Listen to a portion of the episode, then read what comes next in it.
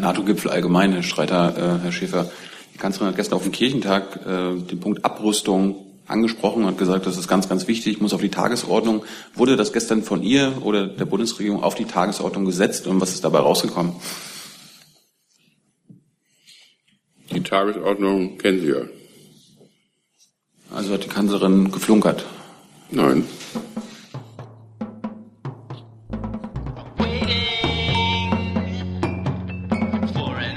Ja, liebe Kolleginnen und Kollegen, herzlich willkommen in der Regierungspressekonferenz an diesem Freitag, diesem Brückentag. Ich begrüße Jörg Streiter, stellvertretender Regierungssprecher und die Sprecherinnen und Sprecher der Ministerien. Liebe Hörer, hier sind Thilo und Tyler. Jung und Naiv gibt es ja nur durch eure Unterstützung. Hier gibt's keine Werbung, höchstens für uns selbst. Aber wie ihr uns unterstützen könnt oder sogar Produzenten werdet, erfahrt ihr in der Podcast-Beschreibung. Zum Beispiel per PayPal oder Überweisung. Und jetzt geht's weiter. Wir fangen wie an jedem Freitag mit den Terminen der Kanzlerin für die kommende Woche an. Bitte, Herr Streiter. Ja, guten Morgen allerseits. Die Bundeskanzlerin nimmt am Montag, den 29. Mai, im E-Werk Berlin ab 14 Uhr an der 11. Verleihung des Deutschen Schulpreises teil. 14 Schulen stehen in der Endrunde um die Vergabe des Deutschen Schulpreises 2017. Die Kanzlerin wird den Hauptpreis an die beste Schule übergeben. Das Preisgeld beläuft sich auf 100.000 Euro. Seit, 1000, seit 2006 vergeben die Robert-Bosch-Stiftung und der, die Heidehof-Stiftung den Deutschen Schulpreis. Damit werden hervorragende Schulen mit besonderen innovativen und vorbildlichen Unterrichtskonzepten ausgezeichnet. Danach um 15.15 Uhr nimmt die Kanzlerin an der 17. Jahreskonferenz des Rates für nachhaltige Entwicklung im BCC am Berliner Alexanderplatz teil. Dabei wird sie auch eine Rede halten. Sie wird sich entsprechend der deutschen Nachhaltigkeitsstrategie unter anderem zu den vielfältigen Themenfeldern, in denen nachhaltiger Handlungsbedarf besteht, äußern. Die Teilnahme der Bundeskanzlerin an der äh, Nachhaltigkeitsratsjahrestagung hat fast Tradition, war sie doch schon viele Male da. Der Rat, den die Bundesregierung erstmals 2001 berufen hat, berät die Bundesregierung in Fragen der Nachhaltigkeit. Am 29. und 30. Mai, Dienstag und Mittwoch, finden dann in Berlin die vierten deutsch-indischen Regierungskonsultationen statt. Im Mittelpunkt der Konsultationen wird die bilaterale Zusammenarbeit in den Bereichen Wirtschaft, Wissenschaft, Technologie, Klimapolitik und Entwicklungszusammenarbeit stehen, aber auch regionale und globale Fragen stehen auf der Agenda sowie der im Juli stattfindende G20-Gipfel. Wie Sie wissen, setzen sich Indien und Deutschland als Wertepartner für, gemeinsam für Freiheit, Vielfalt und eine regelbasierte internationale Ordnung ein, die das Recht von Starken und Schwachen gleichermaßen schützt und einen friedlichen Interessensausgleich garantiert. Deutschland und Indien haben ein gemeinsames Interesse am freien Handel sowie offenen Märkten. Zum Programmablauf Ablauf kann ich jetzt sagen, dass die Bundeskanzlerin am Abend, 29. Mai um 19 Uhr, mit äh, Premierminister Narendra Modi in Schloss Meseberg zu einem gemeinsamen Abendessen zusammentreffen wird. Am darauf, darauffolgenden Tag, am 30. Mai, findet dann ab 9.15 Uhr im Bundeskanzleramt die Regierungskonsultation statt. Auf deutscher Seite nehmen voraussichtlich das Auswärtige Amt, das Wirtschaftsministerium, das Bildungsministerium, das Entwicklungshilfeministerium und das Umweltministerium statt. Beide Seiten treffen sich zum Plenum unter Leitung der Bundeskanzlerin und des indischen Premierministers. Nach einer gemeinsamen Unterzeichnungszeremonie um 11 Uhr ist eine Pressekonferenz für circa Viertel nach elf angekündigt. Zu einem gemeinsamen Mittagessen sind dann auch ausgewählte Unternehmensvertreter aus beiden Ländern eingeladen. Um 13.45 Uhr werden die Kanzlerin und Premierminister Modi auf Einladung des Asien-Pazifik-Ausschusses der deutschen Wirtschaft und indischer Wirtschaftsverbände an einem deutsch-indischen Wirtschaftsforum teilnehmen. Jetzt wollte ich ausnahmsweise mal einen Termin des Chefs des Bundeskanzleramts, Peter Altmaier, ankündigen, weil die Bundeskanzlerin, wie eben berichtet, an den deutsch-indischen Regierungskonsultationen teilnimmt, wird Herr Altmaier an ihrer Stelle am 30. Mai ab 9.30 Uhr zu Gast im Think 20 Dialogforum in der European School of Management and Technology in Berlin sein. Auf dieser Veranstaltung diskutieren und verabschieden Forschungsinstitute und Thinktanks aus den G20-Staaten Empfehlungen an die G20 zur Lösung globaler Herausforderungen. Think 20 ist einer von insgesamt sieben Strängen des G20-Dialogs mit der Zivilgesellschaft. Wir hatten es ja schon, also die Zivilgesellschaften, die, äh, die Wirtschaft, die Frauen, Arbeit, Wissenschaft und Jugend. Diesen, äh, diesen Dialog hat die Bundesregierung im Rahmen der G20-Präsidentschaft initiiert. Die Ergebnisse der Arbeiten in diesen Dialogsträngen fließen in die Vorbereitungen des G20-Gipfels am 7. und 8. Juli in Hamburg ein. Die Themengebiete sind breit gefächert. Agenda 2030, Klimapolitik, globale Ungleichheit, erzwungene Migration, globale Zusammenarbeit in der Steuerpolitik, Beendigung von Hunger und nachhaltiger Landwirtschaft, Handel und Investitionen, finanzielle Robustheit, digitale Wirtschaft. Minister Altmaier nimmt diese Empfehlung entgegen und hält eine Rede. Am Mittwoch, 31. Mai, findet um 9.30 Uhr wie üblich die Sitzung des Bundeskabinetts unter Leitung der Bundeskanzlerin statt. Danach wird die Kanzlerin ab 13 Uhr zu Gast bei der Hauptversammlung des Deutschen Städtetages in Nürnberg sein und dort eine Rede halten. Der Deutsche Städtetag ist einer der drei kommunalen Spitzenverbände und vertritt die Interessen aller kreisfreien und der meisten kreisangehörigen Städte. Die Hauptversammlung des Deutschen Städtetages findet alle zwei Jahre statt und steht dieses Jahr unter dem Motto Heimat, Zukunft, Stadt. Ebenfalls am Mittwochnachmittag wird die Bundeskanzlerin auf der bankwirtschaftlichen Tagung der Volksbanken und Raiffeisenbanken im Hotel Maritim in Berlin gegen 16 Uhr eine Rede halten. Darin wird sie voraussichtlich unter anderem über die Finanzmarktpolitik der Bundesregierung sprechen. Vom 31. Mai bis 1. Juni wird Chinas Ministerpräsident Li Keqiang Berlin besuchen.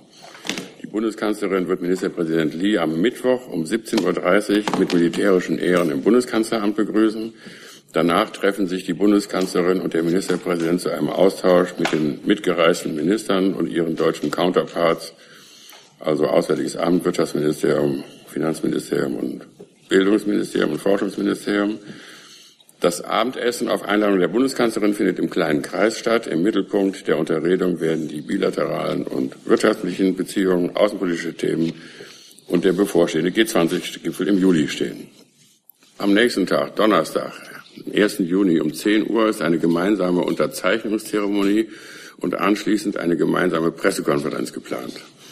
Danach werden die Bundeskanzlerin und Ministerpräsident Li gemeinsam am Deutsch-Chinesischen Forum Innovation gemeinsam gestalten teilnehmen. Hier werden die Bundeskanzlerin und Ministerpräsident Li eine Rede halten. Der Besuch des chinesischen Ministerpräsidenten schließt ab mit einem Mittagessen im Bundeskanzleramt gemeinsam mit Teilnehmern des deutsch-chinesischen beratenden Wirtschaftsausschusses. Im Anschluss daran wird Ministerpräsident Li noch mit Bundespräsident Steinmeier zu einem Gespräch zusammentreffen. Ein detailliertes Besuchsprogramm werden wir noch rechtzeitig veröffentlichen. Ebenfalls am Donnerstag, 1. Juni, kommt die Bundeskanzlerin zu ihrer regulären Besprechung mit den Regierungschefinnen und Regierungschefs der Bundesländer im Bundeskanzleramt zusammen. Das Treffen findet ab 15 Uhr im internationalen Konferenzraum statt. Zu einem thematischen Schwerpunkt dieses Treffens gehört Europa, neben der Erklärung von Rom vom 25. März und einem Bericht über den Sondergipfel der EU 27 vom 29. April wird es vor allem um den Europäischen Rat in Brüssel am 22. und 23. Juni und den bevorstehenden Brexit gehen. Weitere Themen sind die Asyl- und Flüchtlingspolitik, insbesondere die Rückkehrpolitik sowie die Integration der Flüchtlinge in den Arbeitsmarkt. Ferner wird der Beauftragte für Flüchtlingsmanagement, Frank Josef Weise, über, den, über die Projekte des äh, Flüchtlingsmanagements berichten. Auch die Umsetzung der Energiewende wird ein Schwerpunkt der Gespräche sein. Insbesondere wird zum Monitoring Netzausbau in Deutschland berichtet werden. Im Anschluss an diese Besprechung wird es dann eine kurze Pressekonferenz der Bundeskanzlerin mit den Regierungschefs des Vorsitz und des Chorvorsitzlandes der Ministerpräsidentenkonferenz, den Ministerpräsidenten Sellering und Hasselhoff geben. Das war die Woche. Schönen Dank. Ja, war schon. Dann versuchen wir das mal kurz zu sortieren. Gibt es Fragen zum Schulpreis bzw. dann zum Nachhaltigkeitsrat? Das sehe ich nicht. Gibt es Fragen zur deutsch-indischen Regierungskonsultation? Das sehe ich auch nicht. Zum Kabinett? Zur Hauptversammlung beim Deutschen Städtetag? Zur Bankentagung der Volksbanken? Zum Besuch des chinesischen Ministerpräsidenten? Das sehe ich auch nicht. Dann zum Schluss, zum Schluss zu den Bund-Länder-Gesprächen. Das sehe ich auch nicht. Dann treten wir in unsere normale Tagesordnung ein. Drei Kollegen haben mir Themen angemeldet. Die erste Frage hat die Kollegin von Novosti zu den Wirtschaftsgesprächen in St. Petersburg. Äh, guten Tag, ich habe, ähm, mein Name ist Margarita Kostjew, ich bin aus der russischen Nachrichtenagentur. Ich habe Fragen an Dr. Schäfer und Dr. Baron. Also Anfang Juni findet äh, das Internationale Wirtschaftsforum in St. Petersburg statt. Ähm, Dr. Schäfer fährt der Außenminister äh, nach Russland, um daran teilzunehmen. Und wenn ja, äh, steht das Treffen mit dem russischen Kollegen Sergei Lavrov in Plänen. Und äh, Dr. Baron ähm, werden Vertreter des äh, Wirtschaftsministeriums nach auch fahren. Danke. Ja, uns ist äh, die Veranstaltung in St. Petersburg als ein wichtiges als ein wichtiges, ähm, ein wichtiger Ort des Dialogs über Wirtschaftsfragen mit Russland in schwierigen Zeiten durchaus äh, bewusst. Und das haben wir auch auf der Agenda. Reisen des Außenministers werden angekündigt äh, und bestätigt, wenn sie angekündigt und bestätigt werden. Und da sind wir zurzeit noch nicht. Zur Frage des Wirtschaftsministeriums. Ähm, mir ist nicht bekannt, dass die Bundeswirtschaftsministerin dort hinreisen wird. Ähm, aber wie gesagt, Terminplanung kann sich noch ändern, aber derzeit ist mir das nicht bekannt. Weitere Fragen zu dem Komplex? Sehe ich erstmal nicht. Dann Herr Leifert eine Frage zu einem anderen Thema. Ne? Eins danach. Noch eins weiter. Also, jetzt. Äh, Frage an das Gesundheitsministerium. Ähm, zu der aktuellen Berichterstattung über das, die bevorstehende Abschlussberatung dieses Gesetzes in dem, wenn ich das richtig verstanden habe, auch Strafen für Eltern vorgesehen sind, die sich einer Impfberatung entziehen. Können Sie äh, mir kurz erläutern, was daran jetzt heute neu ist äh, und was dieses Gesetz genau vorsieht? Ja, gerne. Ähm, also es ist jetzt schon so, seit äh, Mitte 2015 gibt es für Eltern, die ihr Kind in der Kita anmelden möchten, die Verpflichtung, sich einer Impfberatung beim Kinderarzt, beim Hausarzt zu unterziehen und dazu einen Nachweis vorzulegen. Ähm, diese Regelung wird jetzt sozusagen nochmal verschärft oder verlängert, dass man jetzt auch die Kitas ähm, die Verpflichtung auferlegt, Eltern, die diese, diesen Impfberatungsnachweis nicht vorlegen, dass diese Eltern oder diese Familien an ähm, das Gesundheitsamt, das jeweils zuständige Gesundheitsamt gemeldet werden müssen und das Gesundheitsamt dann die Möglichkeit hat, äh, diese Eltern nochmal anzusprechen und über die Impfungen zu beraten. Das ist Gegenstand des ähm, Gesetzes zur Modernisierung der epidemiologischen Überwachung übertragbarer Krankheiten kurz vorm Epimod, das jetzt äh, am Donnerstag, am 1. Juni, äh, in zweiter, dritter Lesung im Bundestag beraten wird. Äh, Nachfrage, war die Beratung des Gesetzes strittig? Im ich habe es leider nicht, ich habe es leider nicht genau verfolgt, deswegen wollte ich wissen, ob Sie da äh, Abstimmungsbedarf hatten. Im, Bundesra im Bundestag, meinen Sie jetzt? Ja. Also soweit ich weiß, diese Regelung steht, äh, also ist, steht im ursprünglichen Gesetzentwurf des BMG und soweit ich weiß, ist das nicht verändert worden, nein.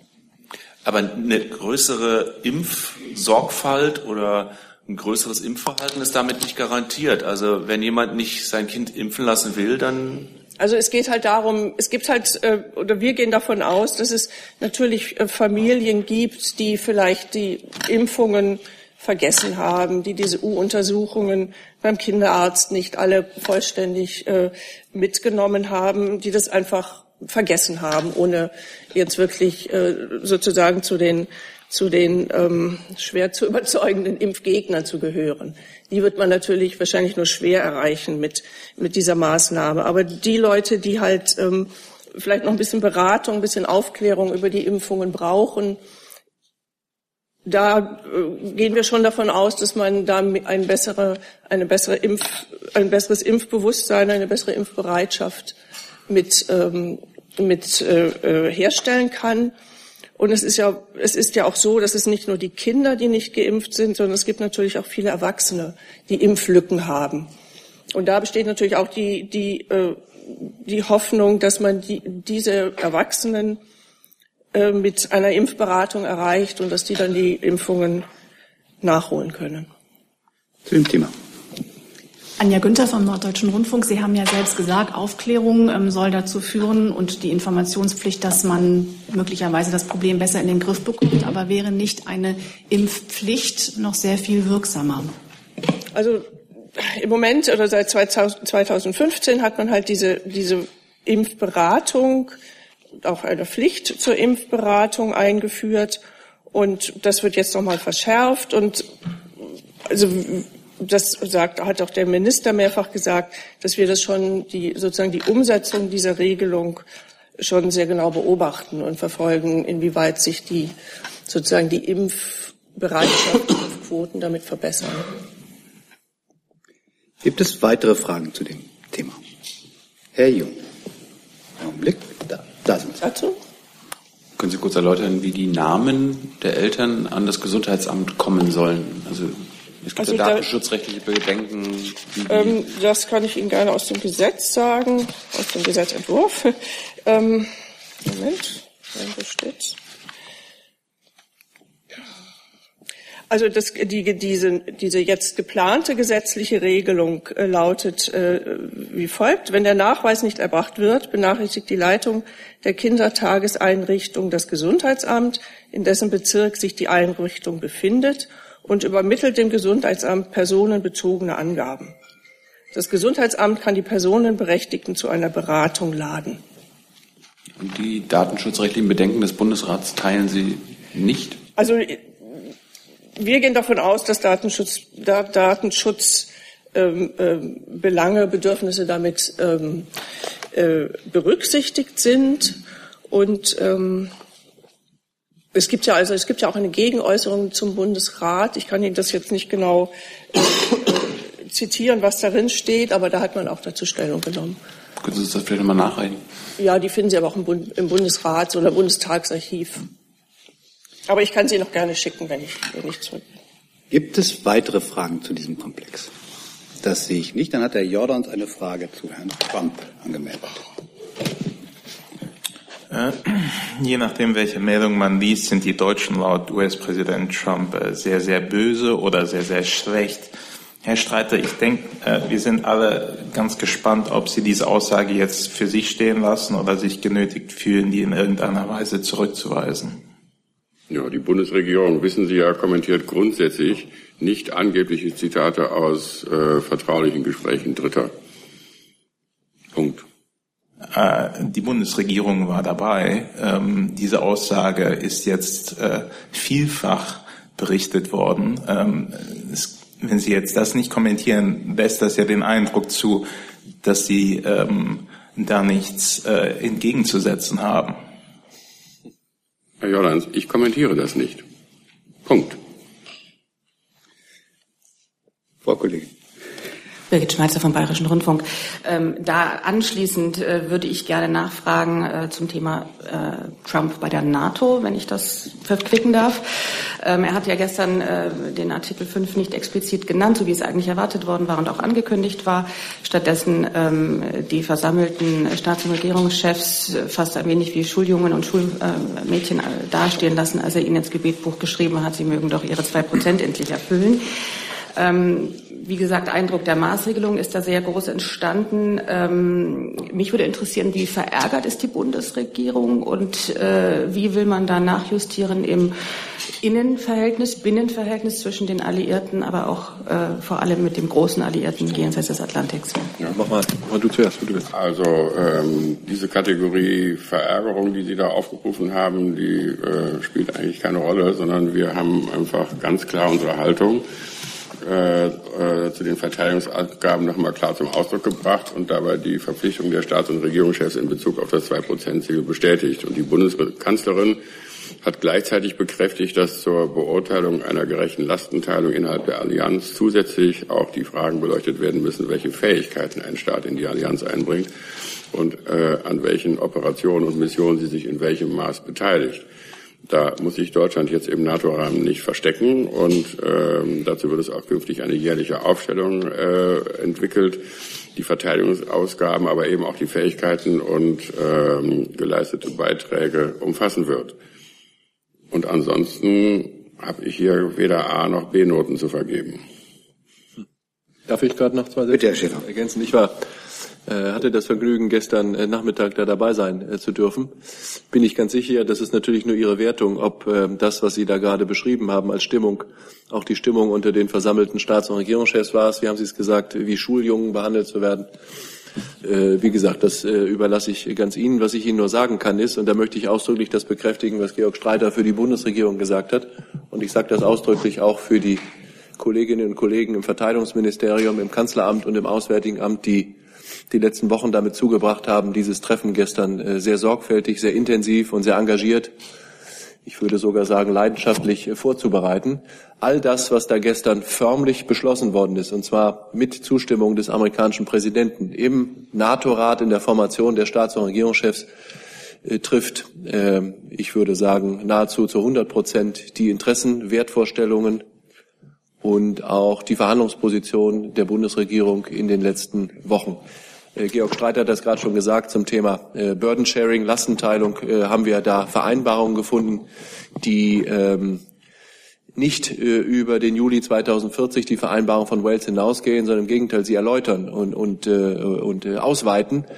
Es geht eben nicht nur darum, Geld, Geld zu zählen, das im Militär investiert wird. Das mag wichtig sein. Und da haben wir vielleicht auch ein bisschen Nachholbedarf. Es geht auch darum, zu belegen, dass wir Beiträge leisten und Fähigkeiten haben, vielleicht mehr als viele andere äh, Bündnispartner, die wir bereit sind, ins Bündnis einzubringen. Dazu gehört AVEX mit ein Drittel deutscher Besatzung. Dazu gehört äh, vieles mehr. Und es ist auch äh, der Bundesregierung gelungen, in die Dokumente, die gestern indossiert worden sind, nochmal unter Zustimmung des amerikanischen Präsidenten, das, was wir gerne einen erweiterten Sicherheitsbegriff nennen, hinein zu bekommen, nämlich deutlich zu machen, dass Sicherheit sehr viel mehr ist als das Zählen von Waffen und das Aufstellen äh, von Waffen. Und äh, das ist eine Debatte, die wir jetzt auch im Angesicht der Äußerungen des amerikanischen Präsidenten gerne im Bündnis und darüber hinaus weiterführen werden. Wir sind zunächst erstmal zufrieden damit, was da tatsächlich äh, vereinbart worden ist. Das ist für uns die Grundlage des Handelns und dass der amerikanische Präsident, na, wie soll man sagen, manchmal etwas unberechenbar ist. Ich sage es mal vorsichtig das äh, haben gestern auch ähm, Vertreter der, seiner amerikanischen Regierung zu spüren bekommen, als da diese Rede vor dem Hauptquartier bei der Eröffnung gehalten wurde. Zusatz? Zusatz noch äh, zum äh, Themenbereich EU und Trump. Da äh, tragen ja auch Meldungen nach außen, dass er erkennen hat lassen, dass er nach wie vor nicht äh, sich im Klaren darüber ist, dass zum Beispiel Handelsbeziehungen äh, nur mit der EU als Ganzes ähm, geführt werden können und man sich nicht einzeln herausgreifen kann, beziehungsweise auch nicht einzelne unterschiedliche ähm, Verträge mit etwa Belgien oder, oder Deutschland ähm, äh, vorhanden sind. Ähm, das deutet darauf hin, äh, und würden Sie diese, diese Einschätzung teilen, dass die Administration in den USA noch immer nicht so auf, äh, auf Touren läuft, dass, so, dass dieses Wissen sich langsam durchsetzt? Oder ist das eine offensive Ablehnung einer Tatsache, die man nicht so gerne hat? Ich, ich glaube einfach, äh, ich glaube einfach, wir dürfen nicht müde werden, immer wieder aufs Neue die Faktenlage zu schildern. Und die Faktenlage ist rechtlich, europarechtlich wie politisch sehr eindeutig. Es gibt eine gemeinsame Handelspolitik der Europäischen Union, die von der Europäischen Union Kommission umgesetzt wird. Und wir sind in den letzten 50 Jahren seit Gründung äh, der seit den römischen Verträgen, seit Gründung der Europäischen Wirtschaftsgemeinschaft hervorragend damit gefahren, als immer größer und mächtiger werdender Wirtschaftsblock Handelsverträge für die Union und nicht für einzelne Mitgliedstaaten abzuschließen. Es ist durchaus möglich, dass das dem einen oder anderen vielleicht auch äh, in der amerikanischen Regierung ein Dorn im Auge ist, dass äh, wir ein vielleicht sogar stärkerer und mächtigerer Handels- und Wirtschaftsblock sind als die Vereinigten Staaten von Amerika oder NAFTA. Auch innerhalb der NAFTA gibt es ja offensichtlich Auseinandersetzungen mit diesem neuen äh, Präsidenten. Aber wir haben nicht den geringsten Anlass, darüber äh, traurig zu sein, sondern das macht unsere Stärke aus. Und wir verhandeln da mit allen Partnern, mit denen wir äh, Handel und Investitionen treiben wollen, auf Augenhöhe. Und das tun wir natürlich auch mit den Vereinigten Staaten von Amerika. Und wenn es da Missverständnisse gibt darüber, was rechtlich geboten und politisch gewollt ist, dann klären wir die auf. Ich bin sicher, dass die beiden Präsidenten der Europäischen Kommission und des Europäischen Rates das sicher auch versucht haben, der amerikanischen Delegation zu erläutern, dass die europäische Handelspolitik sagen, als Gesamtkunstwerk sicher nicht verhandelbar ist. Frau Jen. Ja, ich habe auch eine Frage äh, zu den Äußerungen von Trump äh, an das Wirtschaftsministerium. Die Ministerin war ja in Washington. Ähm, jetzt unter dem Gesichtspunkt, dass Trump eben so eine, eine moralische Bewertung von ähm, Handelsbilanzüberschüssen auch nimmt.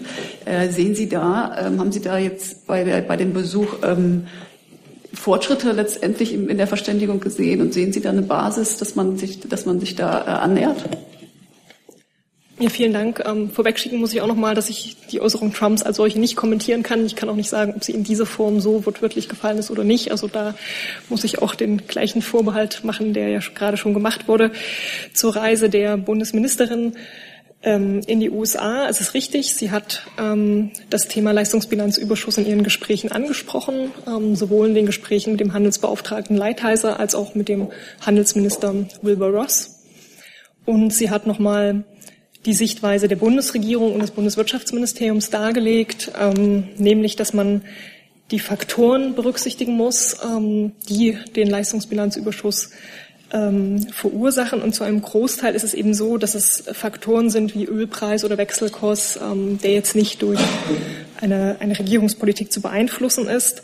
Sie hat auch nochmal deutlich gemacht, dass wir aber natürlich ähm, eine, eine Politik in der Bundesregierung verfolgen zur Stärkung der Investitionen, zur Stärkung der Investitionsdynamik und da in dieser Legislaturperiode ja auch einiges erreicht wurde, auch zur Stärkung der Binnennachfrage, Stichwort Mindestlohn.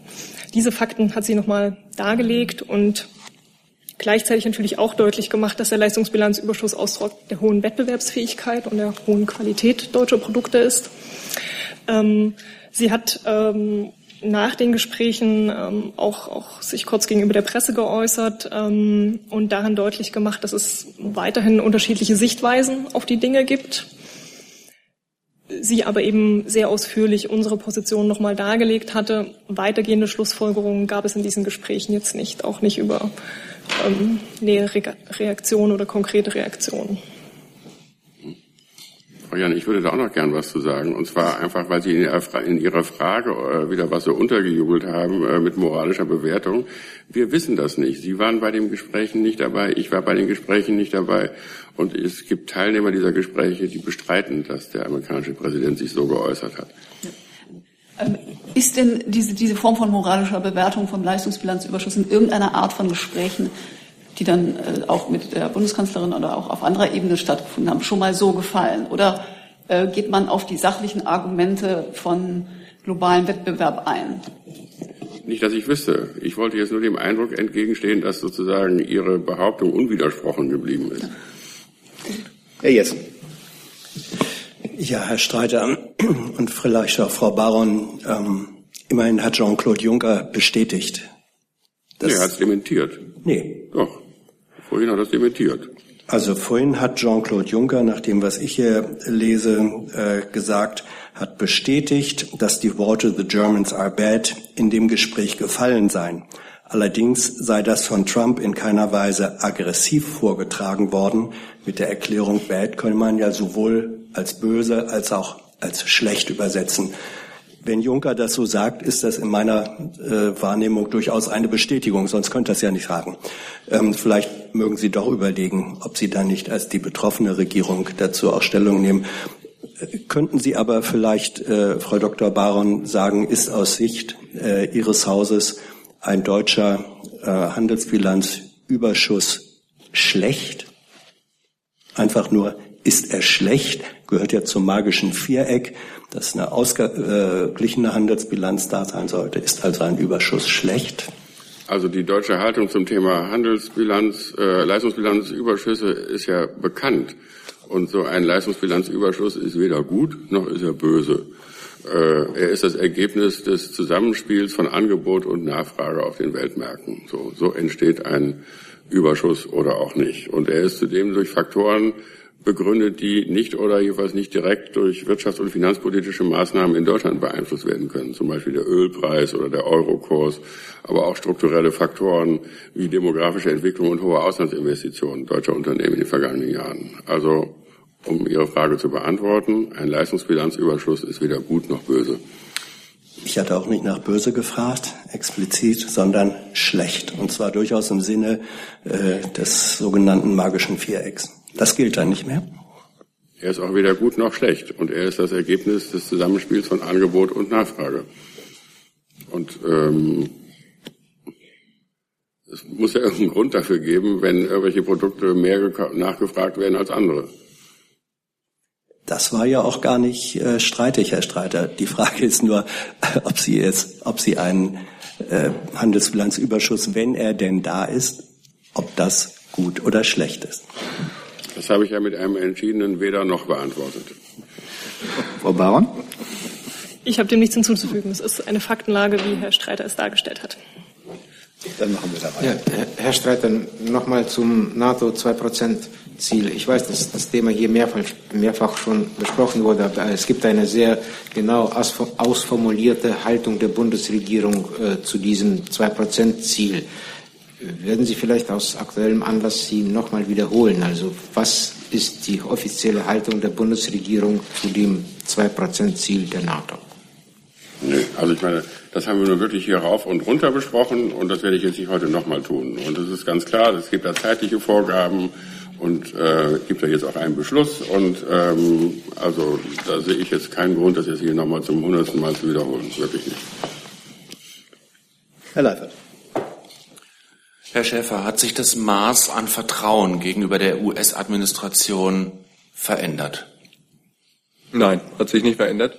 Ich habe das versucht in meinen, meiner ersten Antwort deutlich zu machen, Herr Leifert, dass ähm, wir da sehr vertrauensvolle und gute Gespräche, Verhandlungen auf allen Ebenen mit den Amerikanern im NATO-Rahmen und auch bei den vielen bilateralen Gesprächen hatten, die wir ja schon geführt haben. Herr Gabriel war schon zweimal in Washington.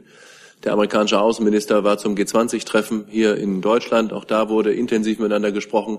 Es gibt da auf politischer Ebene gut funktionierende, auch vertrauensvolle Arbeitsbeziehungen, die sich etabliert haben. Gestern Nachmittag, äh, ich stand halt äh, dabei, gab es auch sehr lange, auch sehr engagierte, ich glaube, gute Gespräche, die der Außenminister, die die Verteidigungsministerin mit dem amerikanischen Verteidigungsminister, mit McMaster dem Sicherheitsberater geführt haben. Das funktioniert alles gut und da kann man über die Themen reden.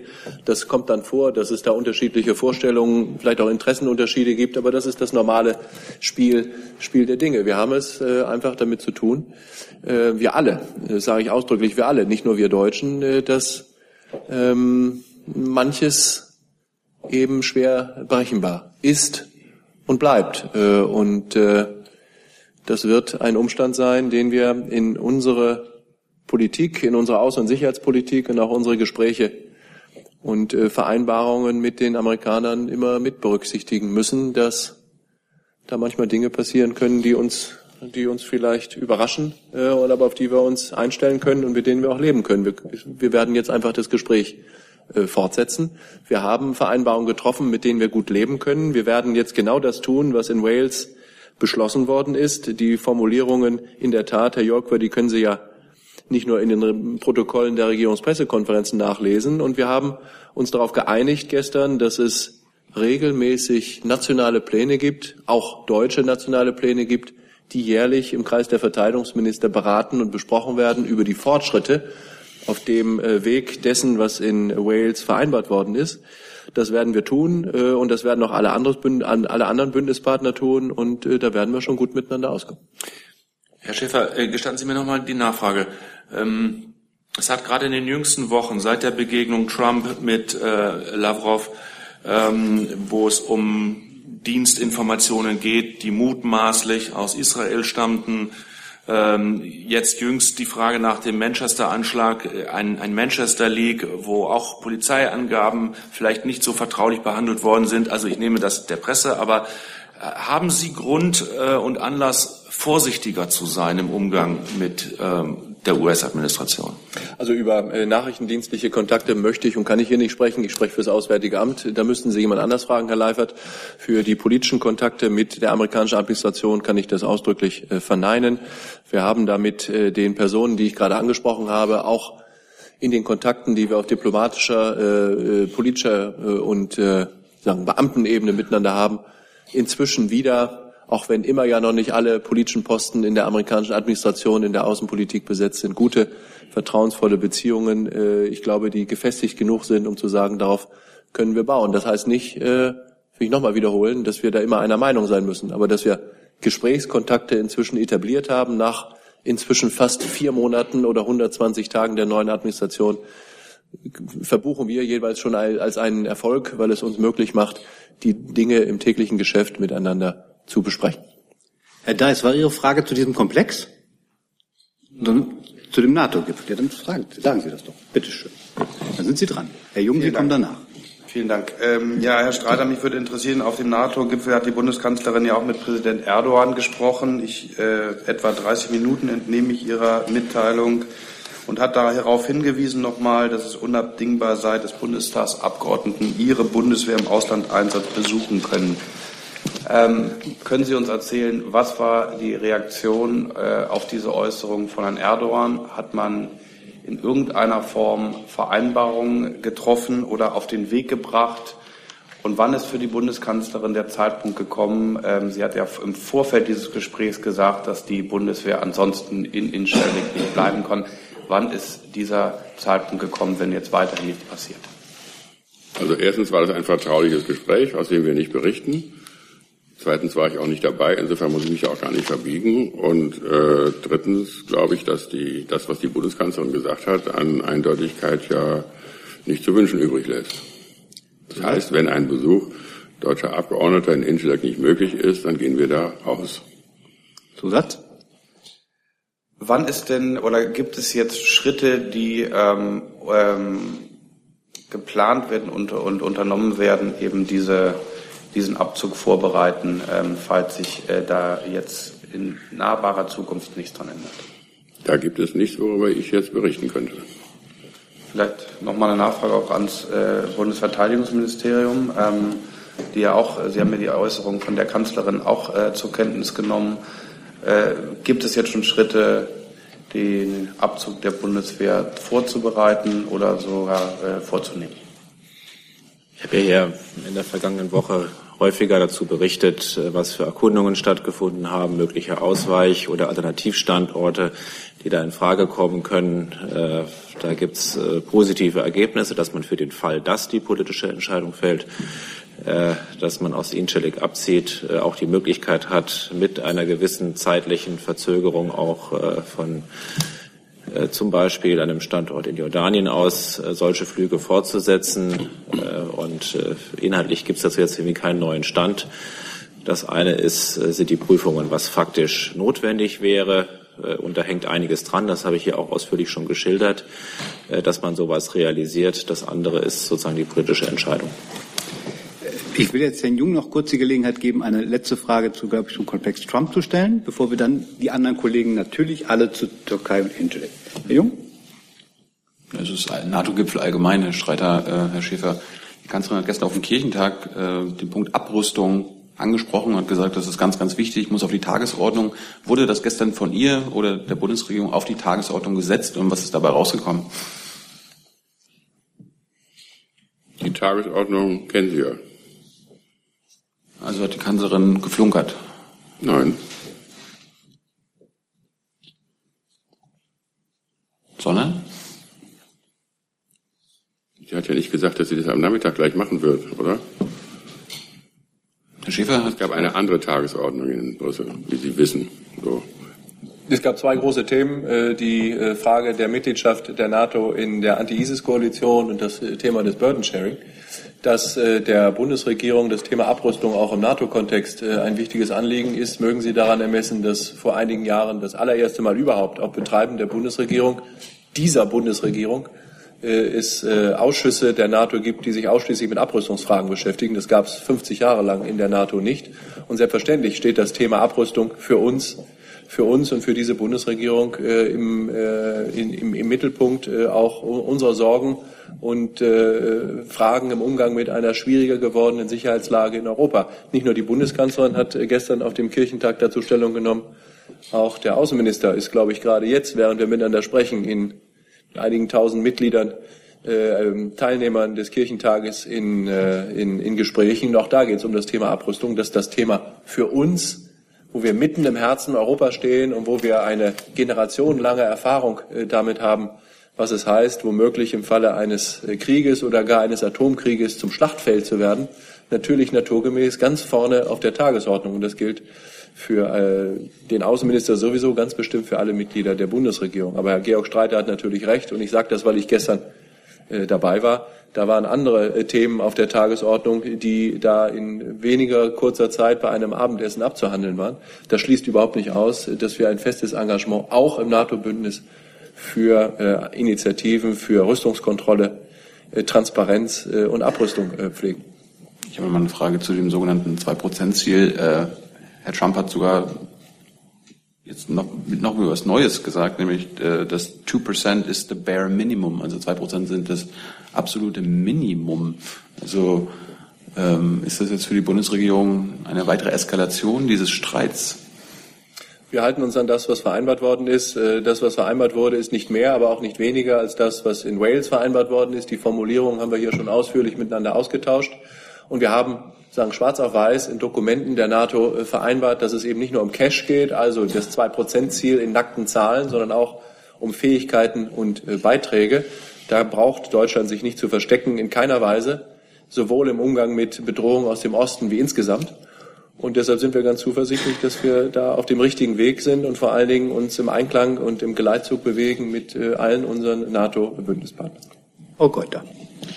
Nicht zu Incelik, sondern eine andere Frage zum deutsch-türkischen Verhältnis, wenn ich darf, und zwar auf, an das Innen- und das Außenministerium. Es gibt äh, Berichte über äh, Asylanträge ähm, hoher ähm, türkischer Offiziere und in den jüngsten Berichten heißt es, dass gegen Antragsteller aus der Türkei konkrete Vorwürfe in Zusammenhang mit dem Putschversuch erhoben werden. Können Sie das bestätigen? Gibt es Auslieferungsanträge oder was können Sie sonst zu dem Komplex sagen? Sie anfangen? Genau, dann würde ich beginnen. Ähm, das ist ja bekannt, dass wir grundsätzlich zu Einzelfällen keine Stellung nehmen und äh, ja, das Übliche äh, dazu, ähm, jeder Einzelfall wird vom BAMF natürlich äh, entsprechend geprüft, äh, auf der rechtlichen äh, Grundlage von Recht und Gesetz entschieden. Ähm, und äh, natürlich ist, sind dafür Grundlage die Herkunftsgesetze. Ähm, mehr kann ich dazu nicht sagen. Schäfer? Keine Ergänzung? Äh, dann äh, die Nachfrage, können Sie den aktuellen Stand sagen, wie viele Asylentscheidungen ähm, dieser Art ähm, von türkischen Anträgen es gibt? Also ich kann sagen, mit Stand äh, 17.05. Äh, nach Angaben des BAMF, äh, die natürlich statistisch nicht belastbar sind, weil äh, entsprechende Angaben auf Freiwilligkeit beruhen, dass äh, 217 Personen mit Diplomatenpässen und 220 Dienstpassinhaber einen Asylantrag gestellt haben. Ähm, diese Zahlen umfassen natürlich jeweils auch äh, Familienangehörige. Ähm, Streitkräfte werden, äh, wie bekannt, äh, statistisch nicht gesondert erfasst. Und äh, in dem Fall kann ich nur sagen, dass auch einige Fälle positiv entschieden wurden. Aber auch da gilt, zu Einzelfällen kann ich leider nichts weiter sagen. Der nächste auf meiner Liste ist wieder Herr Leifert. Ja, ich muss nochmal zurückspringen nach Incelik. Äh, Herr Flossdorf, Sie sprachen von dem politischen Signal. Wenn das ähm, erfolgt, können Sie uns einen zeitlichen Rahmen nennen, innerhalb dessen eine solche Verlegung zu leisten ist? Reden wir von zwei Wochen oder von zwei Monaten oder einem Jahr? Ich habe keine Ahnung, wie, wie aufwendig das ist und äh, wie schnell Sie das zustande bringen. Ja, äh, Herr Leifert, auch da habe ich jetzt keinen neuen Stand gegenüber den äh, wiederholten Ausführungen der letzten Bundespressekonferenzen. Äh, um, da muss man differenzieren. Das hängt davon ab, was es jetzt genau geht. Geht es um die Tankflugzeuge? Das ließe sich innerhalb. Es geht um Einsatzbereitschaft. Einsatzbereitschaft, ja, äh, sprechen wir da vom selben. Also trotzdem geht es nicht nur um Einsatzbereitschaft, sondern um unterschiedliche Fähigkeiten, die wir da zur Verfügung stellen. Das eine ist die Luftbetankung, Tankflugzeuge. Äh, das geht in einem schnelleren Zeitraum. Da reden wir über äh, wenige Wochen, dass man das von einem anderen Stützpunkt aus realisieren könnte. Äh, was jetzt die Tornado mit dieser sehr komplexen Aufklärungs Aufklärungsfähigkeit angeht, ist das komplizierter, habe ich auch schon mal hier gesagt. Da geht es um rund 180 bis 200 Container an Technik, die da äh, von A nach B äh, zu transportieren wären, auch mit allen äh, Anschlüssen und Leitungen, die da sein müssen, auch Datentransfers und so weiter. Das ist aufwendiger, da redet man Minimum über einen Zeitraum von äh, zwei Monaten hängt auch sehr davon ab, äh, wie reibungslos äh, sich das dann auch gestalten würde. Sowohl im Abbau ist man ja auch auf Kooperation angewiesen, sowie auch im Aufbau an einem anderen Ort. Das heißt, das sind grobe Richtwerte, die noch mit einigen Fragezeichen versehen sind. Ich erinnere mich an diese Bundespressekonferenz, auf die Sie verwiesen haben. Da hieß es auch, man müsste sozusagen äh, Stationierungsstatute aushandeln, das, was sozusagen in der Türkei als NATO-Partner praktisch schon vorhanden war, in Jordanien nicht der Fall ist. Äh, Sie sprachen von ähm, positiven äh, Ergebnissen Ihrer Evaluierung. Heißt das, diese Verhandlungen über die äh, Statuten sind äh, erfolgt und schon abgeschlossen oder laufen die? Oder haben Sie noch gar nicht begonnen? Nein, also erstmal läuft das jetzt nicht bei uns im Strang, äh, äh, sondern das ist ein anderer Strang. Kann Herr Schäfer ja vielleicht noch was zu sagen. Äh, in der Türkei äh, gab es kein, kein eigenes Statut, das lief nach NATO-Grundsätzen dort. Äh, wir hatten das Thema hier auch schon mal gehabt. In Jordanien muss man das sozusagen nochmal neu festlegen. Zuversichtlich stimmt uns, dass uns der jordanische König äh, im Gespräch mit der Ministerin zugesagt hat, äh, dass äh, Jordanien äh, uns alle erdenkliche Unterstützung äh, zuteil werden lassen würde für den Fall, dass diese politische Entscheidung fällt, dass wir in die Lage kommen, dass wir uns dort aus Incirlik heraus umziehend irgendwie verlegen müssen in das, in das, in den Standort nach Jordanien. Ähm, aber wir können nicht im Prinzip beginnen mit solchen Maßnahmen, wenn die Entscheidung noch gar nicht gefallen ist. Da bitte ich einfach um Verständnis.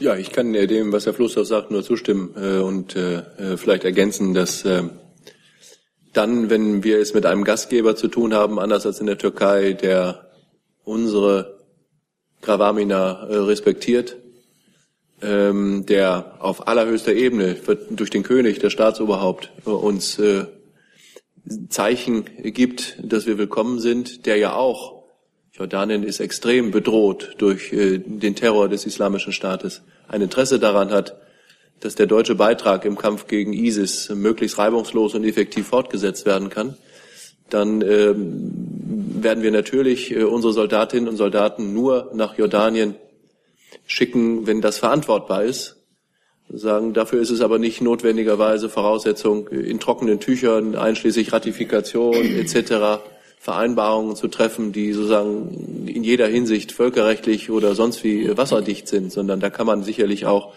mit, äh, mit Vereinbarungen operieren, die wir für belastbar halten, weil wir eben äh, mit einem Partner es zu tun haben, der uns gerne äh, willkommen heißt und der sich freut, dass wir auf diese Art und Weise einen gemeinsamen Beitrag leisten in einem gemeinsamen Kampf der uns wichtig ist. Im Übrigen äh, möchte ich nur noch mal daran erinnern, dass ich vorgestern bereits gesagt habe, auch nach dem Gespräch der Bundeskanzlerin mit dem türkischen Präsidenten geht die Sonne wieder auf, auch im deutsch-türkischen Verhältnis. Ich will damit nicht sagen, dass jetzt alles gut ist. Alles andere. Es gibt äh, einen Status quo, der in jedem Maße, in jeder Hinsicht unbefriedigend ist. Dennoch die Bundeskanzlerin hat mit dem Staatspräsidenten gesprochen, der Außenminister hat gestern auch mit dem Außenminister und dem Staatspräsidenten gesprochen. Äh, die Gesprächsfäden sind dann noch nicht abgerissen und äh, solange das nicht äh, geschehen ist, werden wir auch nicht die Hoffnung aufgeben, dass die Türkei ein Einsehen hat und versteht, was uns wichtig ist und vor allen Dingen versteht, dass es hier nicht um bilaterale Befindlichkeiten, jedenfalls nicht nur geht, sondern darum, dass wir ein gemeinsames Ziel haben, das wir gemeinsam erreichen können und möglichst schnell erreichen wollen. Und das hat sich auch der deutsche Außenminister auf die Fahnen geschrieben und hat da auch vereinbart mit seinem türkischen Amtskollegen Cavusoglu im Kontakt zu bleiben. Auch und gerade mit dem Ziel, die Wünsche des, des Deutschen Bundestages zu erfüllen, äh, ihre Soldatinnen und Soldaten in der Türkei besuchen zu können, und zwar in Incirlik und auch in Konya. Ich will jetzt versuchen, das Themenhopping ein bisschen einzugrenzen. Deswegen wäre Frau Schweizer dran. Genau dazu noch mal einen, einen Schritt zurück. Herr Streiter, Sie haben gesagt, wenn ein Besuch nicht möglich ist, dann gehen wir raus. Äh, wovon sprechen wir jetzt? Warten wir darauf, dass die Türkei eine ähm, grundsätzliche Erklärung abgibt, dass die ähm, Bundestagsabgeordneten kommen dürfen, wann immer sie wollen? Reicht es, wenn äh, ein, äh, ein Besuchs, äh, eine Besuchsanfrage eines einzelnen Abgeordneten, zum Beispiel aus der linken Fraktion, wie wir das jetzt mehrmals hatten, abgelehnt wird? Oder ähm, ist der, die, die nächste ähm, die nächste Gruppe, wie jetzt zum Beispiel aus dem Auswärtigen Ausschuss, wenn die abgelehnt wird, ist das auch ein Grund. Also können Sie uns da vielleicht auch ein bisschen sagen, auch welcher Zeitrahmen? Weil wenn man einen, als Gruppe einen, eine Reise beantragt, dann muss man ja wieder warten, einige Tage, Wochen, bis eine Reaktion aus der Türkei kommt. Also alles hängt mit allem zusammen. Und ähm, ich würde jetzt äh, nicht wagen wollen, über die Äußerungen der Bundeskanzlerin hinauszugehen. Die stehen ja für sich. Ja, sie hat gestern nun mit dem Mann gesprochen, mit dem man das besprechen muss. Und sie hat da eine Ansage gemacht. Und jetzt müssen wir mal gucken, ob es wirkt. Und ich denke, es macht dann Sinn, dass man das mit denjenigen bespricht, äh, die es angeht. Äh, das sind in diesem Fall die Abgeordneten des Deutschen Bundestages. Und äh, das ist, glaube ich, auch geplant jetzt für die nächsten Tage. Und dann stimmen wir uns mit dem Deutschen Bundestag ab, um daraus eine Linie abzuleiten, wie wir sie dann auch für den Deutschen Bundestag als Bundesregierung mit der türkischen Regierung dann umsetzen. Also hieße das, dass wir in Kürze ein nächstes Ansinnen aus dem Bundestag, aus dem Verteidigungsausschuss sehen werden, wir wollen gerne nach Incirlik? Vielleicht äh, fragen Sie das bei denen nach, die diese Reise durchführen wollen. Könnte sein, oder? Es klingt so, als ob es in Ihrem Sinne wäre. Ja, nein, in unserem Sinne wäre es, wenn diese Reisen stattfinden können, ja. Und dazu müssen sie natürlich beantragt werden. Herr Jung, zu diesem Komplex Intellekt Türkei oder zu einem ähnlichen? Dazu, ja? Bitte. Ja, deutsch-türkische Freundschaft.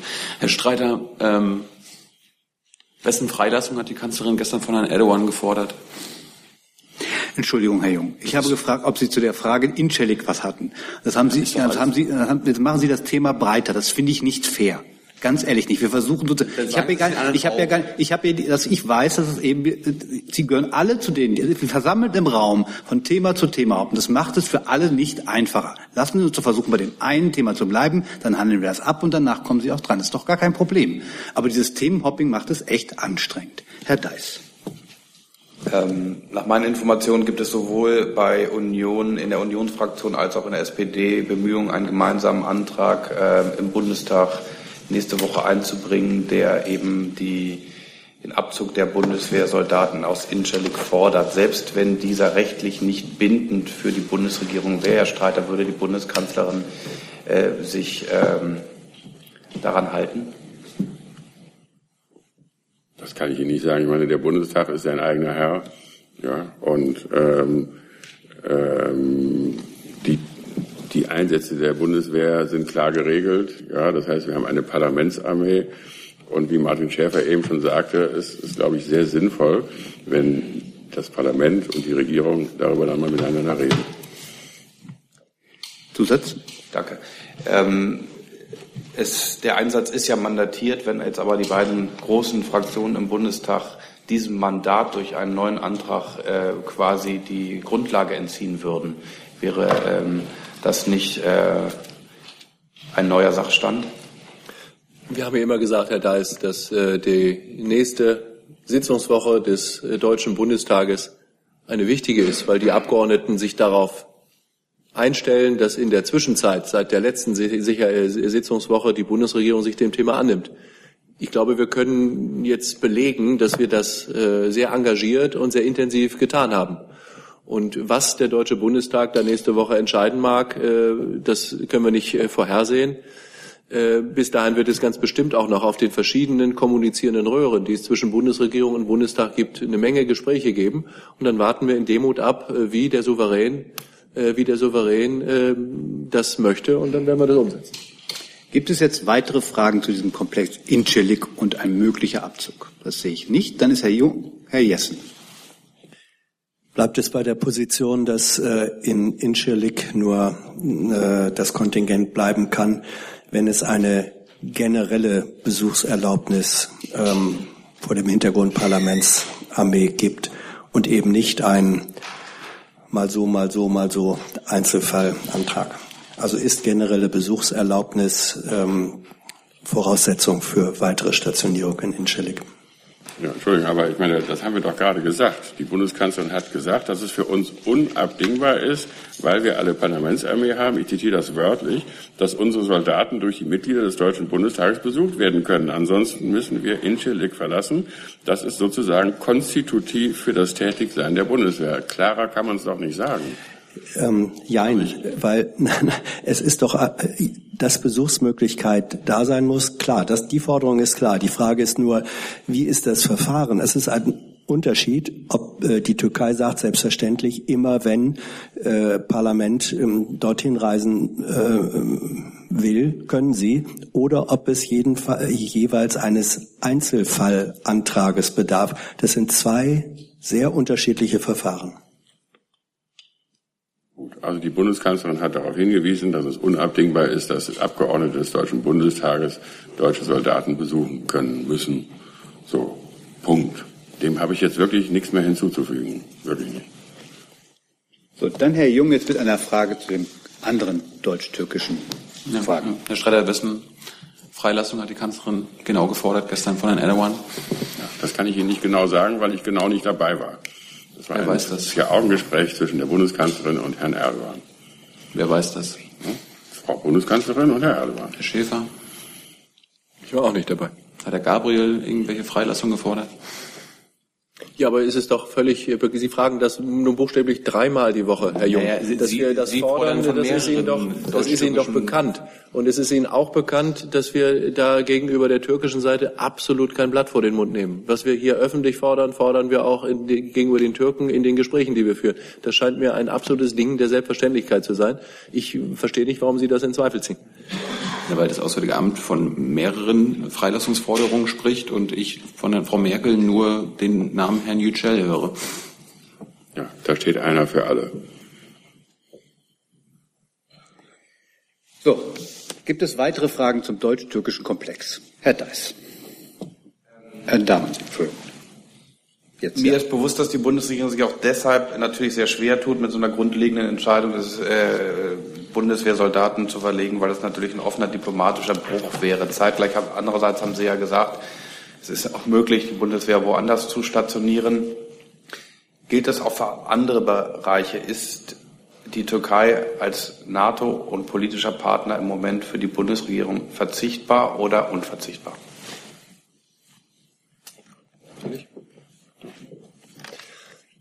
Auch darüber ist in den letzten Wochen, äh, Herr Deiss, an dieser Stelle und anderswo schon sehr intensiv gesprochen haben. Wir haben gesprochen worden. Wir haben Schwierigkeiten im bilateralen Verhältnis mit der Türkei. Wir haben Themen zwischen Europa und der Türkei, bei denen wir unterschiedlicher Meinung sind. Wir haben das Gefühl, dass sich die Türkei auf einen Weg gemacht hat, der nicht auf Europa äh, zuführt, sondern die Türkei von Europa wegführt. Wir bedauern das. Wir halten das für falsch. Und wir haben eine Reihe von äh, Fragen und Zweifeln im Zusammenhang mit äh, gemeinsamen Werten, die wir noch mit der Türkei teilen. Äh, das sehen wir an den Fällen Yücel, Tolu und anderen geradezu symbolhaft oder beispielhaft. Dennoch gibt es überhaupt keinen Zweifel daran, dass für uns die Türkei ein wichtiger Partner im Verteidigungsbündnis der NATO ist. Die Sicherheit Europas ist auch an ihrer Südostflanke erheblich gefährdet. Die Verwerfungen im Nahen und Mittleren Osten, allen voran im Bürgerkrieg in Syrien, aber auch darüber hinaus im Irak, im Nahostfriedensprozess, äh, im Jemen, sind näher an der Sicherheit Europas, als sich das viele in der deutschen Öffentlichkeit oder der europäischen Öffentlichkeit äh, vorstellen mögen. Wir haben jedes Interesse daran, äh, gemeinsam mit allen unseren NATO-Bündnispartnern und auch mit der Türkei die Sicherheit Europas äh, zu verbessern und zu stabilisieren. Und äh, die richtigen Beschlüsse auf diesem Weg sind gestern aus unserer Sicht auf dem Treffen in Brüssel getroffen worden, auch im Zusammenhang mit dem gemeinsamen Kampf gegen den Islamischen Staat. Ich würde damit jetzt das Thema, das Thema Türkei erstmal abschließen und wir machen mit einem weiteren Thema weiter, Herr Kuldig eine Frage an das äh, Bundesfinanzministerium und zwar zum äh, Eurogruppentreffen jetzt in zweieinhalb Wochen.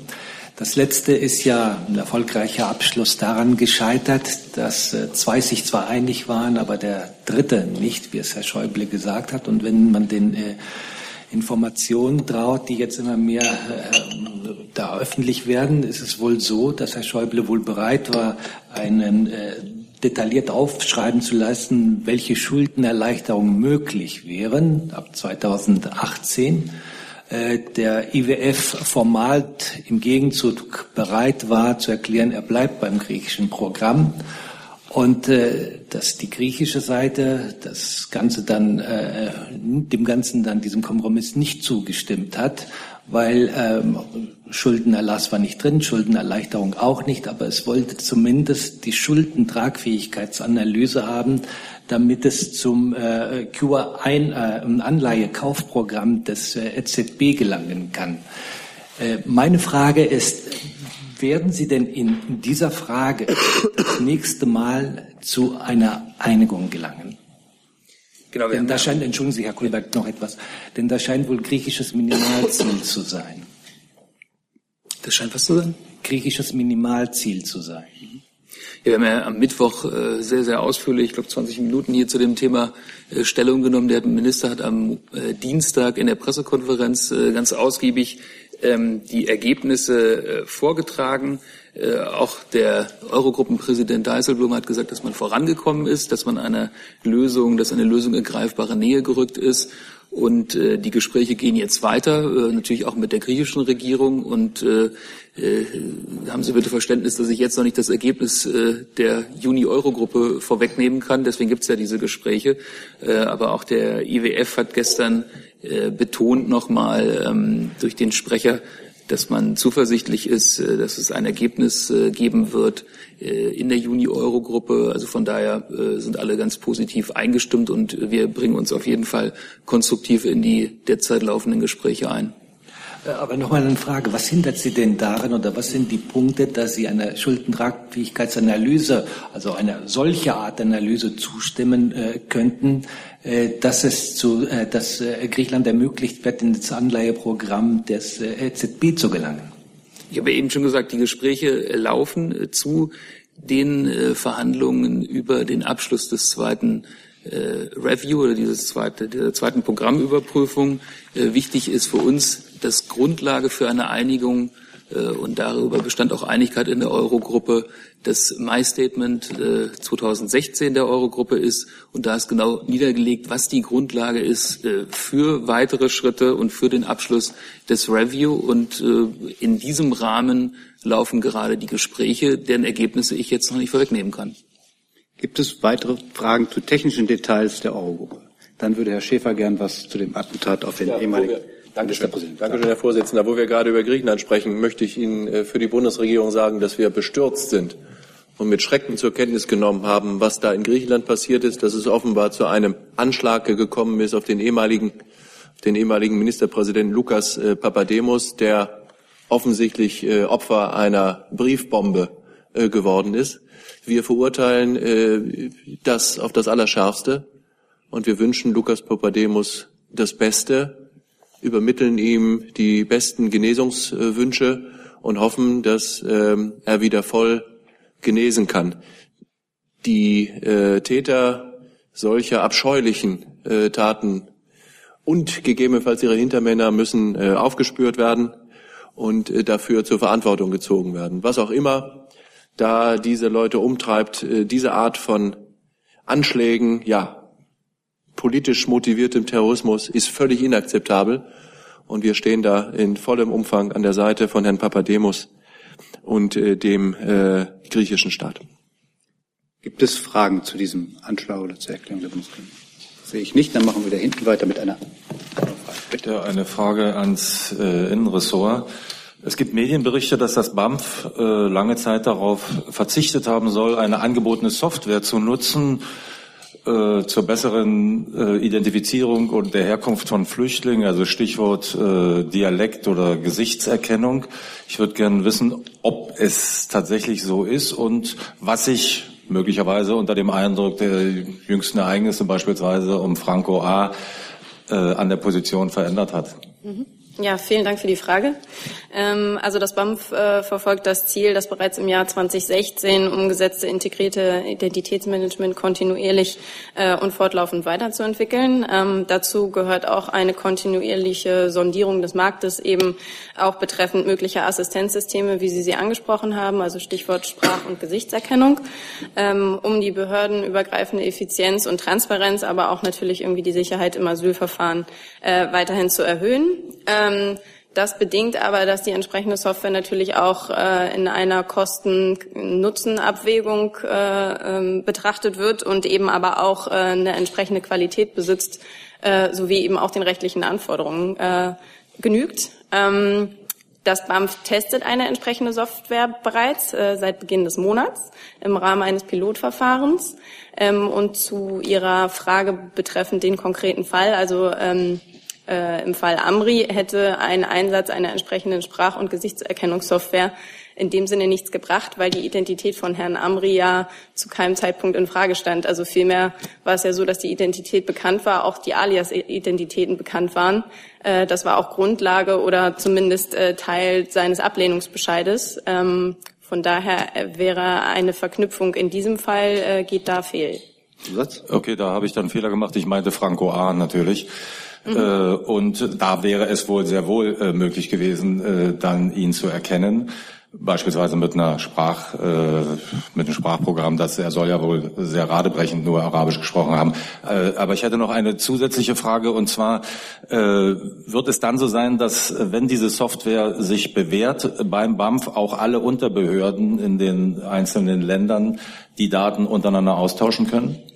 Mm, also nochmal Ihre Frage den konkreten Fall betreffend. Im Fall Franco A. war es ja nun so, dass eine Befragung auf Französisch stattgefunden hat. Und ähm, äh, ohne mich mit der Technik näher befasst zu haben, aber ich wage zu bezweifeln, dass ein vielleicht ein vermeintlich deutsch-französischer Akzent im Rahmen einer entsprechenden Software da ähm, äh, dazu geführt hätte, dass man, äh, dass, äh, dass da eine entsprechende Identität ähm, geklärt gewesen wäre. Also in dem Fall wurde ja ausdrücklich darauf verzichtet, äh, im Rahmen dieser Fehlentscheidung ihn auf Arabisch zu befragen.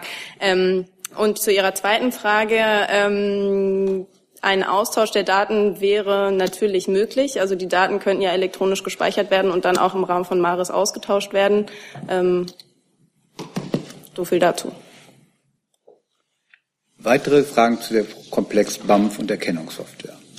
Sehe ich nicht, dann ist Herr Decker dran. Frau Heger, ähm, Gibt es anlässlich äh, äh, aktueller Berichte äh, darüber, dass der Attentäter von äh, Manchester äh, zweimal in Deutschland umgestiegen ist, gibt es Erkenntnisse darüber, dass es äh, einen Deutschlandbezug gibt oder ist er hier tatsächlich nur umgestiegen und sonst gar nichts?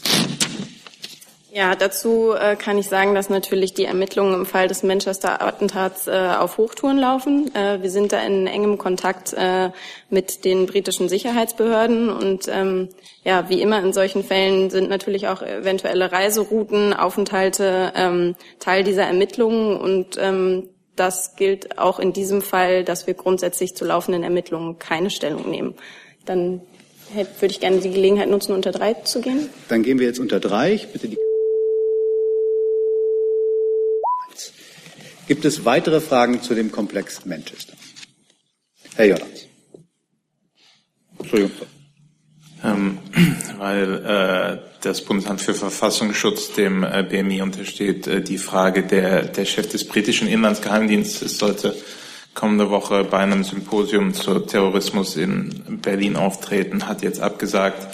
Ähm, äh, soweit ich sehen kann, gibt es da keinen äh, Stellvertreter. Äh, ist das irgendwie ein schlechtes Zeichen für die europäische Zusammenarbeit, wenn ähm, eigentlich außer deutschen Vertretern keine europäischen ähm, Geheimdienstkollegen bei so einem Symposium teilnehmen? Da muss ich gestehen, dass ich über die Teilnehmerliste zu diesem in Rede stehenden Symposium nicht informiert bin und kann Ihnen dazu leider in diesem Fall keine Auskunft geben, reiche das aber gerne nach.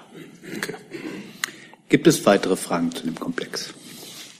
Das sehe ich nicht, dann ist Frau Günther dran. Thema hat sich erledigt, war das BAMF-Thema. Thema hat sich erledigt, war das BAMF-Thema.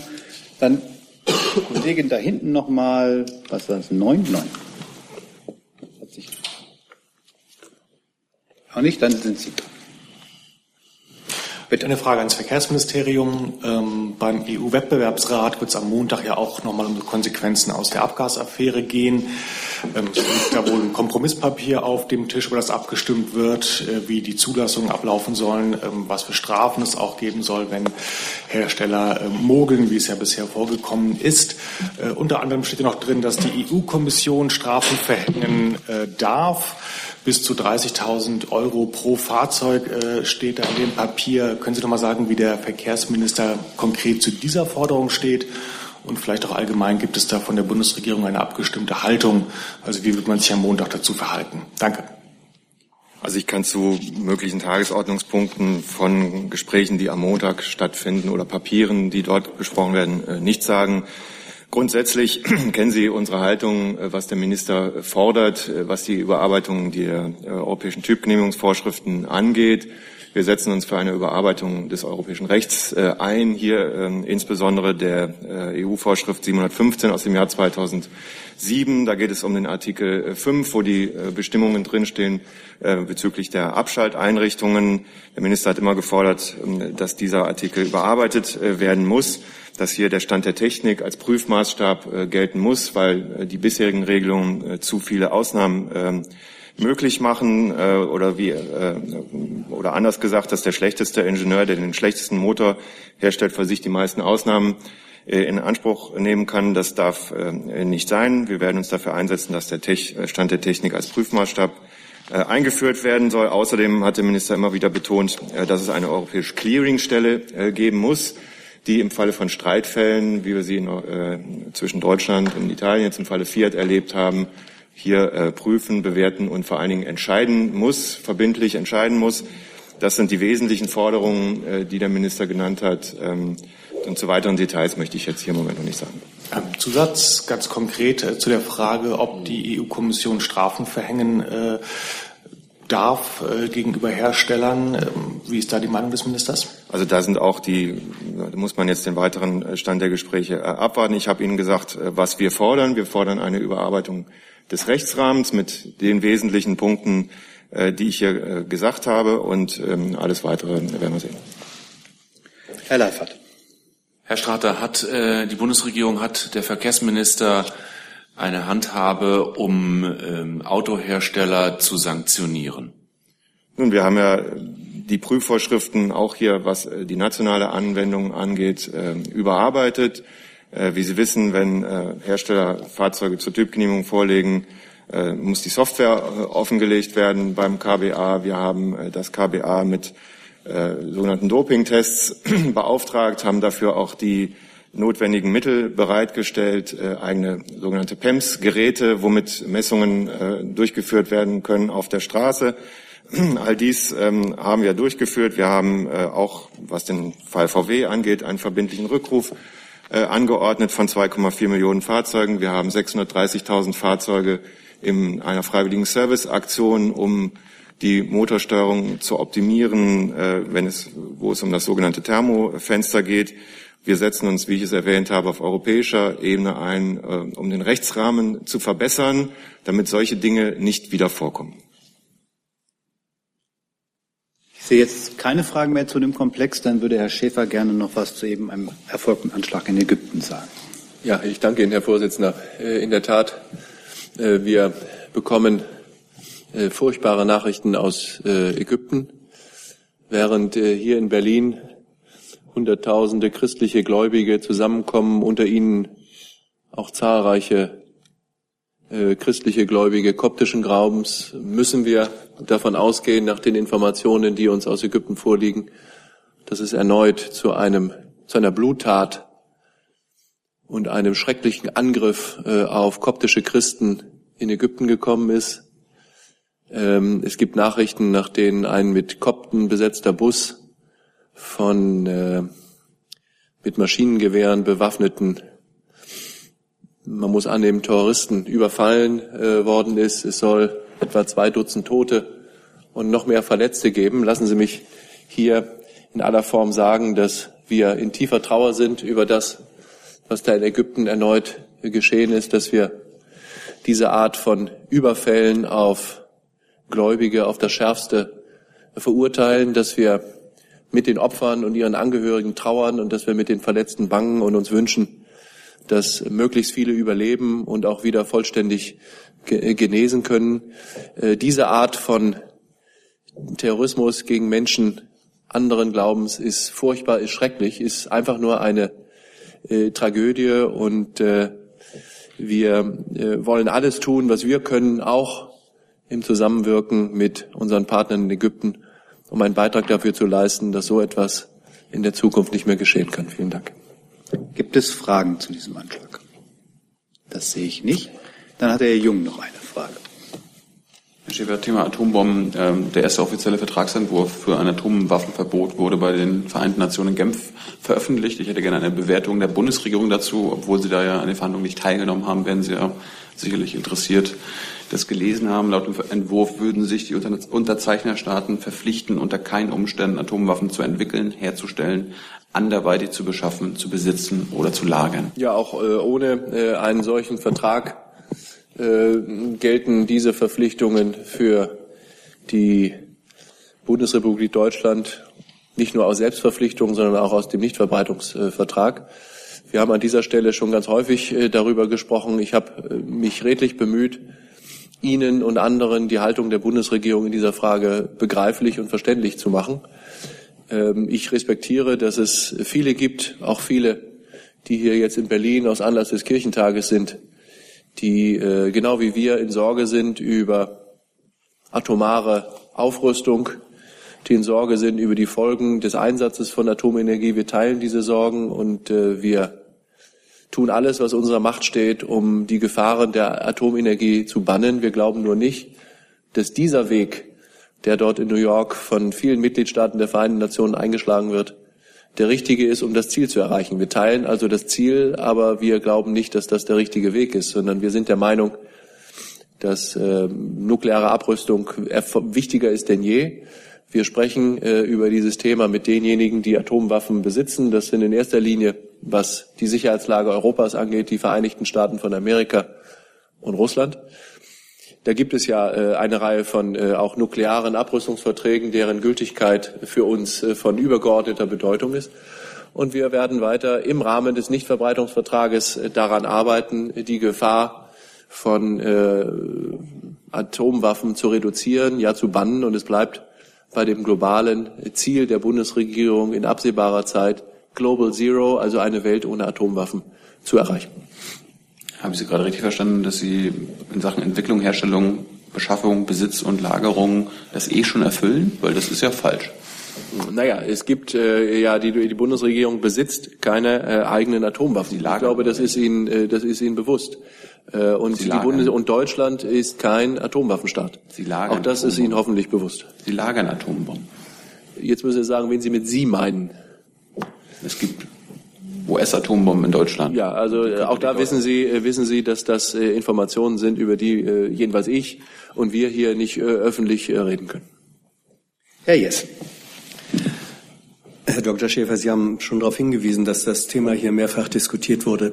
Und ich meine mich zu erinnern, ähm, dass Sie es waren, der gesagt hatte, ja, wir gucken uns jetzt mal an, wie diese Verhandlungen äh, da laufen und überlegen dann, je nachdem, wie das so in der ersten Runde ausgeht, ähm, ob wir möglicherweise äh, zu einem späteren Zeitpunkt einer weiteren äh, Runde uns daran beteiligen.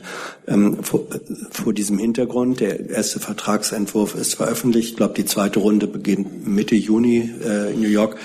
Ähm, wie weit sind die Überlegungen da gediehen? Kann Deutschland sich vorstellen, mindestens an den Beratungen dann teilzunehmen? Ja, es äh, bleibt auch äh, nach den ähm, Beobachtungen der letzten Monate im Grunde an den Punkten äh, bei unseren Sorgen und auch Bedenken, so wie wir sie in dieser Stelle schon häufiger geäußert haben. Ich will äh, endgültigen Entscheidungen nicht vorgreifen. Ich mag mir das aber nicht vorstellen, dass es jetzt in den nächsten Wochen da grundlegend andere, andere Entscheidungen gibt, was äh, die Beteiligung und die Mitwirkung an dem Verhandlungsprozess über äh, das Atomwaffenächtungsverbot da gibt. Gibt es weitere Fragen zu dem Komplex? Das sehe ich nicht. Gibt es andere Fragen noch? Herr Jessen noch. Liebe Hörer, hier sind Thilo und Tyler. Jung und Naiv gibt es ja nur durch eure Unterstützung. Hier gibt's keine Werbung, höchstens für uns selbst. Aber wie ihr uns unterstützen könnt oder sogar Produzenten werdet, erfahrt ihr in der Podcast-Beschreibung. Zum Beispiel per PayPal oder Überweisung. Und jetzt geht's weiter. Ja, ich hätte eine Frage ans äh, BMUB. Ähm, vor Taumina hat jetzt ähm, der Wirtschaftsberater von Donald Trump, Gary Cohn, ähm, kritisiert äh, das Pariser Abkommen, hat nochmal gesagt, ähm, das, was für die USA da an Verpflichtungen an CO2-Reduktion drinsteht, äh, würde Wirtschaftswachstum schaden. Das wird von manchen als eine Weichenstellung ähm, wahrgenommen. Donald Trump hat ja gesagt, er wolle seine Entscheidung, ähm, ob seine Administration ähm, aus Paris aussteigt, nach dem G7-Gipfel äh, fallen. Wenn es so sein sollte, dass jetzt diese Linie sich durchsetzt, die USA aussteigen, ähm, was würde das bedeuten für das internationale Klimaschutzabkommen? Äh, das frage ich auch vor dem Hintergrund der Petersberger Gespräche. Wenn tatsächlich die Trump-Administration aussteigt, ist das internationale Klimaschutzabkommen damit gescheitert oder gibt es andere äh, Stakeholder und Player, die das eigentlich kompensieren würden? Ja, vielen Dank für die Frage, Herr Jessen. Ähm, zum Thema Wirtschaftswachstum und Klimaschutz. Auch das war ja ein großes Thema beim Petersberger Klimadialog Anfang der Woche, wo auch die Ministerin teilgenommen hat und auch die Bundeskanzlerin. Und beide haben auch zu diesem Thema Stellung genommen. Also wir teilen die Ansicht ausdrücklich nicht, dass ähm, Klimaschutz dem Wirtschaftswachstum schadet. Im Gegenteil, Klimaschutz ist ein Modernisierungsprogramm für Volkswirtschaften und die entscheidende Frage ist, ist man da von Anfang an dabei oder ist man es nicht? Ähm, wir glauben, wenn man früh dabei ist, hat man hinterher Vorteile. Dabei werden wir auch unterstützt von der OECD. Es gab am Dienstag eine Studie der OECD, die ja eine Wirtschaftsorganisation ist, die nochmal bestätigt hat, dass ähm, Klimaschutz, wenn er gut gemacht ist, am Ende gut fürs Wirtschaftswachstum ist. Das haben wir im Rahmen der G20-Präsidentschaft erstellen lassen und ähm, hoffen, dass es auch in den USA wahrgenommen wird. Ähm, zu Ihrer Frage ähm, Verbleib der USA. Wir werben derzeit auf allen Ebenen für den Verbleib der USA im Pariser Abkommen. Wir glauben, dass es gut wäre fürs Weltklima, aber dass es auch gut wäre für den Einfluss der USA in dieser wichtigen Zukunftsfrage. Denn äh, nur wer sich innerhalb der Völkergemeinschaft bewegt, der kann auch hinterher mitreden, wenn die Fragen für die Märkte der Zukunft geschrieben, geschrieben werden, wenn die Regeln für die Märkte der Zukunft geschrieben werden. Ähm, auch dazu hat sich die, ähm, die Ministerin geäußert im Rahmen des Petersberger Klimadialogs. Ähm, wir haben gehört, dass China gesagt hat, egal ob die USA drinbleiben oder nicht, China bleibt dran. Wir hören diese Signale auch von allen anderen wichtigen ähm, Schwellenländern, von ähm, allen europäischen Ländern. Also der Klimaschutz äh, wird nicht, nicht am Ende sein, er wird weitergehen, egal was da passiert. Gibt es, ähm, gibt es Zusagen ähm, von Unternehmen, relevanten äh, US-Unternehmen, ähm, die sagen, auch wenn äh, die Regierung aussteigt aus Paris, wir halten äh, Emissionsreduktion ein. Wir gehen weiter den äh, Pfad äh, der CO2-Reduzierung. Genau, das unterstützt ja auch die These, dass ähm, Klimaschutz, ambitionierter Klimaschutz ein Modernisierungstreiber ist und natürlich wollen auch viele US-Unternehmen nicht abgehängt werden von dieser Entwicklung. Ich sehe jetzt keine weiteren Fragen mehr, damit ende ich diese Pressekonferenz. Ich wünsche ein schönes Wochenende und wir sehen uns am Montag wieder.